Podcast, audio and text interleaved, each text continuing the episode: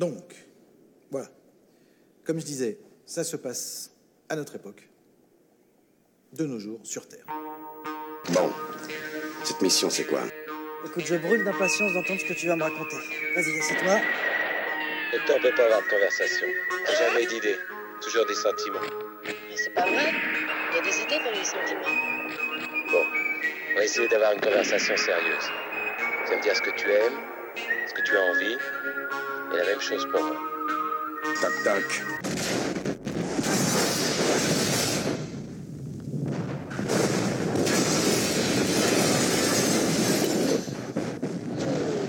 Alors vas-y, commence. Bonjour à toutes, bonjour à tous et bienvenue dans cet épisode numéro 4 de Film Express. Film Express, c'est un film recommandé par semaine par mes soins.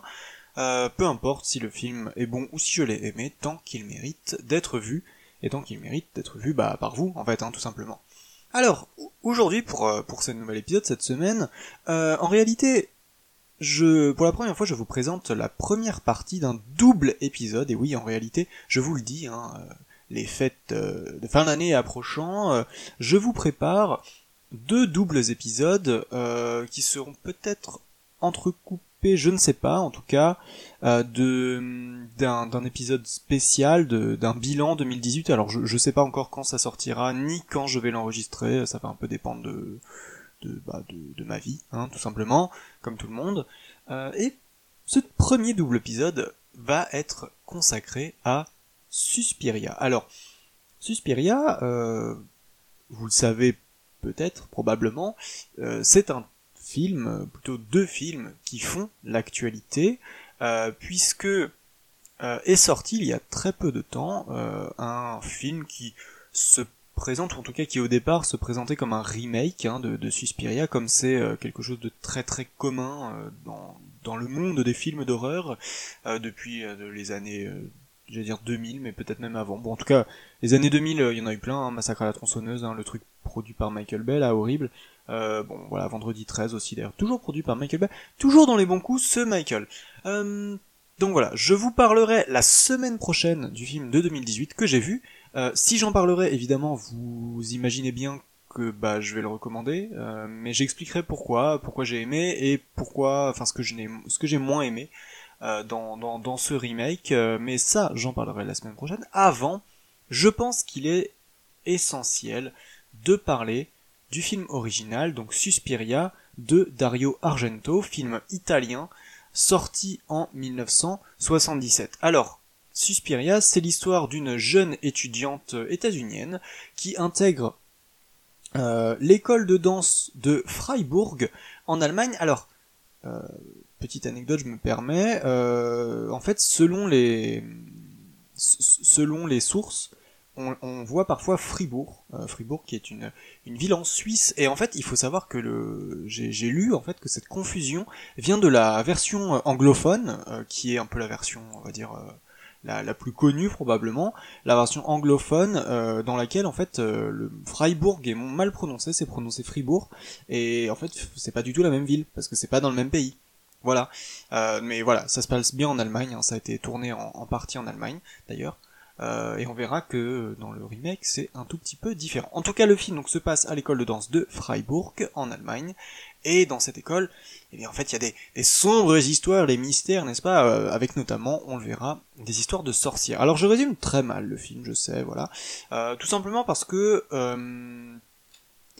en fait on n'est pas vraiment dans un qui brille par son scénario, euh, en tout cas son canevas de départ, alors qui est quand même assez intéressant hein, cette histoire. Voilà, on- une école de danse. Alors surtout, oui, j'ai peut-être pas précisé, une école de danse euh, a priori exclusivement euh, féminine, euh, c'est-à-dire que autant les donc les danseuses que les professeurs sont toutes des femmes, à l'exception euh, de il y a quelques hommes qui sont pour la plupart. euh, alors je crois qu'il y a le pianiste et puis enfin c'est souvent de, des- finalement de, de- du personnel un peu pas très très important au final. Euh, on verra d'ailleurs qu'il y a, encore moins d'hommes dans la version 2018, mais je ne vais pas trop parler de la version 2018, il faut que je me contrôle. Euh, donc ce film a été réalisé par Dario Argento. Alors Dario Argento, euh, parmi les maîtres de l'horreur, les fameux, euh, c'est un des derniers être encore vivant, malheureusement, avec, euh, avec notre ami John Carpenter, évidemment. Euh, donc Dario Argento, c'est un réalisateur italien culte, euh, notamment dans le dans le cinéma de genre, il a beaucoup fait en fait au début de sa carrière des giallo. Alors giallo, ça s'écrit G-I-A-2-L-O. Euh, si je dis pas de conneries, ça veut dire jaune en italien, mais je ne parle pas italien, donc je dis peut-être une connerie. Et en fait, euh, le, le giallo, donc c'était un, un, genre très très courant euh, dans, dans, le cinéma italien dans les années 60, un, peu 70 aussi, surtout 60, euh, qui mélangeait, on va dire, euh, plutôt du, du, polar avec un peu d'influence film d'horreur et euh, une espèce de, de oui, de d'esthétique un peu érotique, euh, notamment évidemment vis-à-vis -vis des femmes, hein, parce que voilà. Et les, les, premiers films de Argento, donc c'était des giallo, j'ai noté euh, L'oiseau au plumage de cristal, Le chat à neuf queues et Les frissons de l'angoisse. il me semble que personnellement je n'ai vu que Les frissons de l'angoisse, qui, est très bien, d'ailleurs, qui est un, film que, que je recommande euh, que je recommande beaucoup. Euh, et en fait, Suspiria, ça vient juste après, c'est-à-dire que c'est son premier film qui n'est pas vraiment, enfin non, qui n'est pas un giallo en fait, ce n'est pas un giallo. On est plus dans dans l'horreur, le fantastique.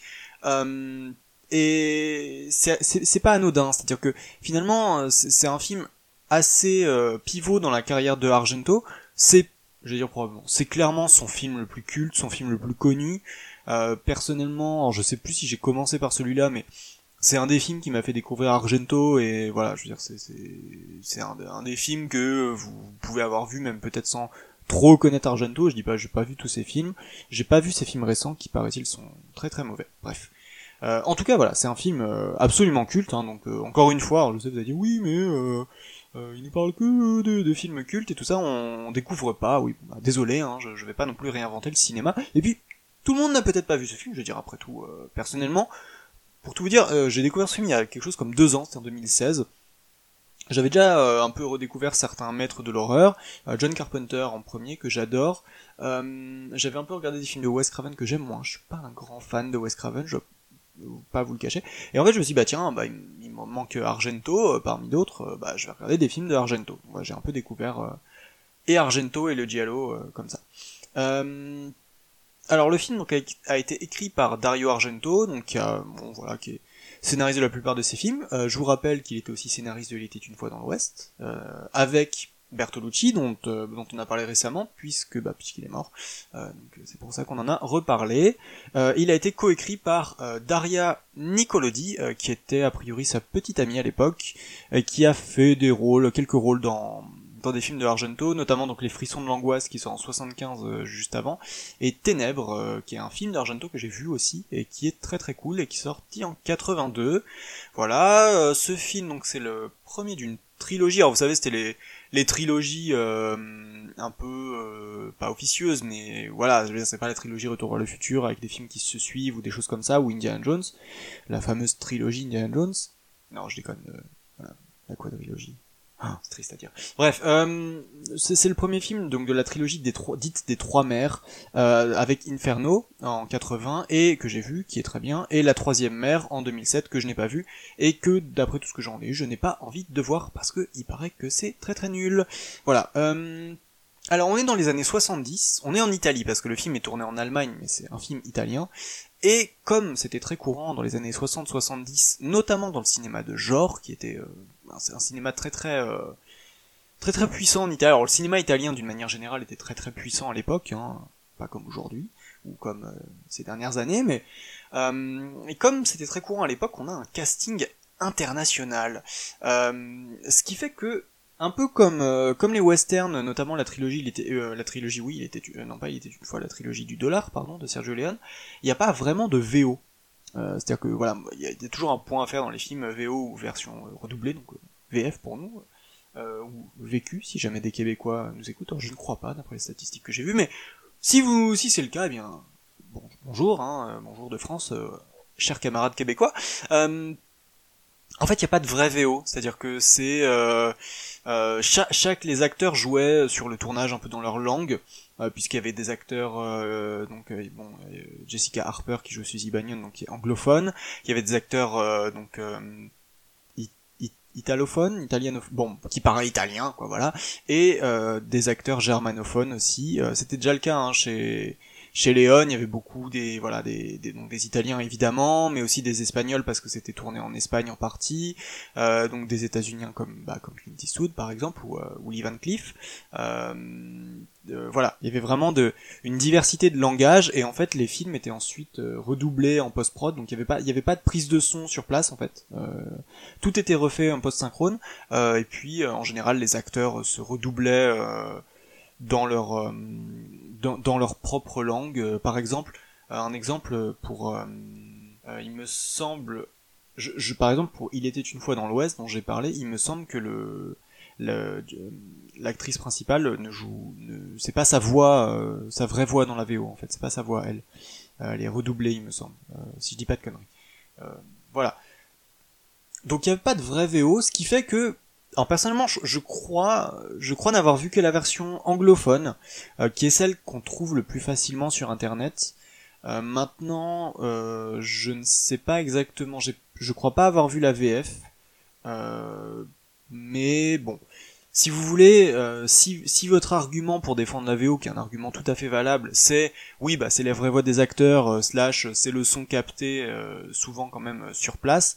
Là, pour le coup, c'est pas du tout le cas.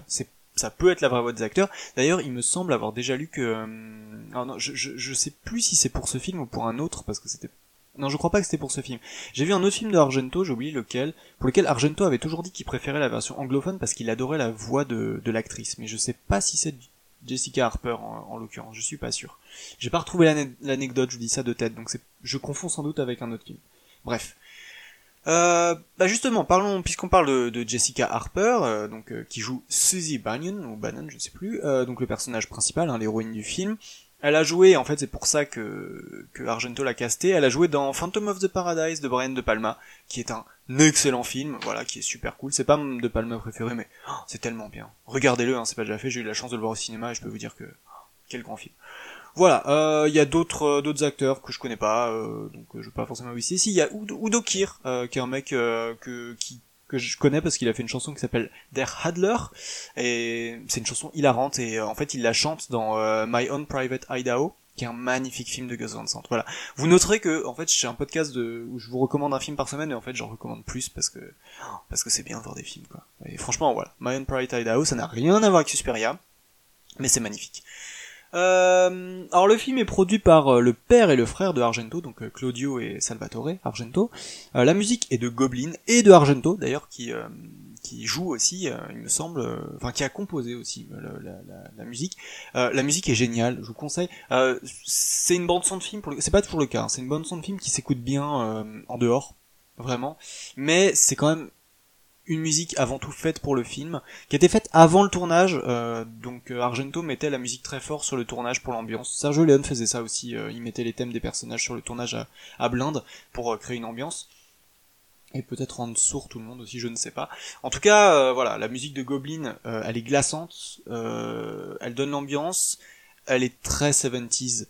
les musiques de Goblin, c'est très très très 70s, il y a beaucoup de synthé, des trucs comme ça, mais là voilà, il y a il y a des, des voix moitié chuchotées mais qui font peur et tout. Et en même temps c'est kitsch mais mais ça marche quoi. C'est à dire que je c'est c'est marqué par son époque. Je pense je pense qu'une musique euh, d'ailleurs la, musique du, du Super 2018 n'a rien à voir c'est pas du tout le même style. Euh, et tant mieux parce que dans un film aujourd'hui cette musique de Goblin euh, elle serait ridicule. Mais là elle est pas ridicule. C'est à dire que vraiment elle elle fonctionne elle fonctionne beaucoup et c'est pour moi une des grandes qualités de ce film en réalité, la musique de Goblin, couplée avec l'autre élément que je, dont je vais parler, c'est la photographie, le travail de l'image. Euh, c'est euh, Luciano Tovoli, euh, donc le, le chef op, qui a bossé sur plein plein plein de films, notamment j'ai noté Profession reporter de Antonioni, qui est un film que Antonioni a réalisé à, aux États-Unis, si je dis pas de conneries. En tout cas, c'est un film anglophone avec Jack Nicholson et Maria Schneider dont on a reparlé euh, justement à la mort de de, de Bertolucci, euh, Maria Schneider, voilà, grande grande actrice euh, décédée malheureusement relativement jeune et et qui qui, qui a été oui qui a été agressée sur le, tournage d'un film de Bertolucci puisque elle n'était pas au courant qu'elle allait subir une scène de une scène de viol simulée mais voilà dès lors qu'elle n'était pas au courant ça ça a été vécu comme une vraie, enfin, je, je, je pense, hein, je- je- j'imagine. En tout cas, voilà, terrible, euh, terrible, mais Maria Schneider, voilà, grande actrice, euh, à qui on pense beaucoup, beaucoup plus qu'à Bertolucci, je vais pas vous mentir. Euh, voilà, je reviens, je ferme cette parenthèse euh, à notre ami Luciano Tovoli, euh, désolé pour mon accent italien inexistant. Euh, voilà, la photo, la photo de ce film est magnifique. En fait, je, je pense quand je l'ai vu la première fois, euh, de toute façon, le, le- ce qui marque quand on regarde ce film, c'est l'ambiance. C'est un film à ambiance. Voilà, le scénario, je vous l'ai dit, euh, bon, il y a ah, il y a des histoires de sorcières, c'est un peu kitsch. voilà, il y a du, du- des, des, beaux, du, beau maquillage de sorcières à la fin. Il y a des histoires, de- des trucs dégueulasses. Il y a des, qui se passent pendant le film. Il y a du mystère, des oh là là, que se passe-t-il dans cette école? Euh, Voilà, il y a une, élève au début qui qui sort sous la pluie et qui dit quelque chose, mais que le personnage n'entend pas, et, et elle va découvrir euh, ce Suzy, euh, Suzy Balin, que dans l'école il se passe des choses pas nettes. Et en fait, j'ai envie de dire, derrière ce scénario, somme toute assez quelconque, voilà, il y a cette histoire de, de, enfin cette ambiance plutôt, je voulais dire, cette ambiance, ces couleurs, euh, notamment il y a un travail sur les couleurs primaires qui qui est assez fou, c'est-à-dire que il y, y a des plans où en fait euh, il y a euh, un coin de l'image est jaune, l'autre est bleu, puis il y a un bout de rouge quelque part. C'est- quasiment toujours comme ça, et, et c'est vraiment fou. Et plus on approche de la fin, d'ailleurs, plus le travail des couleurs est, est complètement dingue. Euh, les décors aussi sont magnifiques, mais les décors ils sont vraiment magnifiés par ce travail des couleurs, par exemple. Euh, j'ai- toujours été très marqué par je, je sais pas exactement ce que c'est, cette espèce d'immeuble en fait dans lequel Suzy va, vivre au, début, euh, très très vite après avoir rejoint l'école de danse, elle va euh, avant avant en fait d'avoir sa chambre dans l'école, elle va suivre une, collègue de, l'école de danse euh, chez, elle, visiblement à l'extérieur de, l'école, et je sais pas à l'intérieur, c'est un intérieur complètement irréaliste de couleurs et puis c'est filmé en plan large. Euh, c'est filmé en 2.35, donc euh, je, je reviendrai peut-être après sur cette histoire de ratio, mais le, le fait de filmer un film en, en 2.35, c'est, je, je, je vous le cache pas, j'aime beaucoup m'intéresser aux ratios, enfin m'intéresser. Ils sont visibles, hein, mais j'adore le, le travail sur les ratios des films. Le 2.35, en fait, c'est euh, bah, c'est le format euh, des- écrans de cinéma qu'on qu'on a aujourd'hui dans toutes nos salles, en fait. C'est-à-dire euh, de 2.35, c'est euh, si vous le regardez sur votre télé, c'est le format où il y a des bandes noires. Vous savez, c'est le, vertic, euh, au niveau horizontal, je veux dire. Euh, de, temps- de, de 35, donc ça, ça veut dire qu'en gros c'est 2,35 de largeur pour 1 de, de hauteur. C'est un- une histoire de ratio. Euh, voilà, pour vous donner un ordre d'idée, le, le, format euh, 16 neuvième, donc euh, qui est celui de, bah, de, de vos télés aujourd'hui, même de vos écrans d'ordinateur euh, très probablement, le format 16 neuvième c'est euh, 1,78. 1,78 pour 1. Là c'est 2,35 pour 1, donc euh, voilà, c'est format plus large, et en fait, ce format large permet de faire des belles images, ça permet aussi de faire des plans plus larges, évidemment, parce que l'image est plus large, donc ça permet de montrer plus de choses à l'image.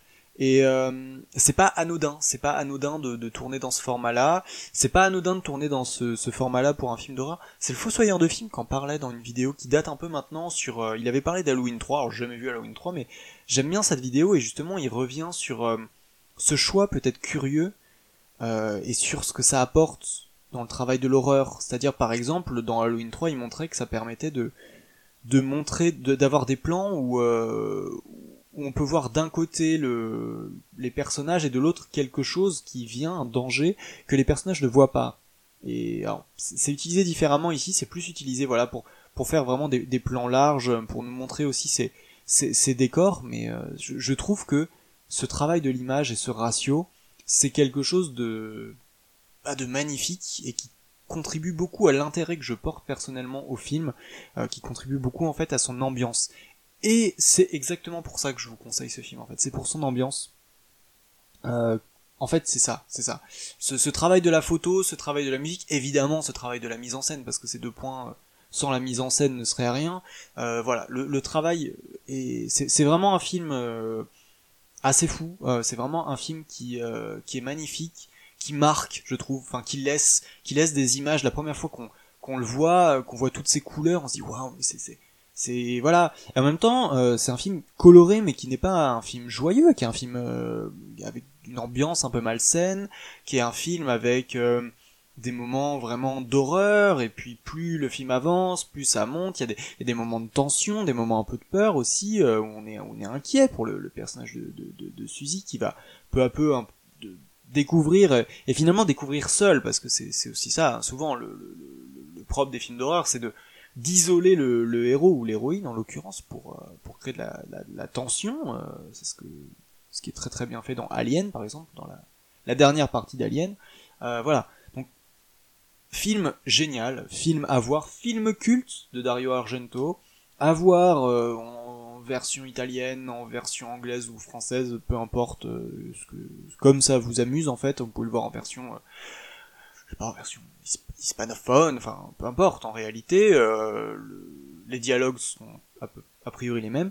Euh, personnellement je vois je connais que la version anglophone. En tout cas film à voir film magnifique qui mérite d'être vu d'être revu. Vous l'avez déjà vu c'est pas grave revoyez-le franchement c'est bien voilà c'est à l'approche de Noël euh, au milieu de puisqu'on nous abonde de films de Noël et bien pour sortir un peu de cette ambiance de Noël euh, petit film de bah de, de pas Noël du tout en fait voilà film euh, film très bien euh, je vous remercie euh, bah, de d'avoir écouté on se retrouve la semaine prochaine pour euh, j'ai envie de dire la suite puisque on va faire un bond dans le temps et de 1977 nous allons revenir en 2018 pour parler de la relecture slash remake qui est sorti il y a très très peu de temps sur sur nos écrans.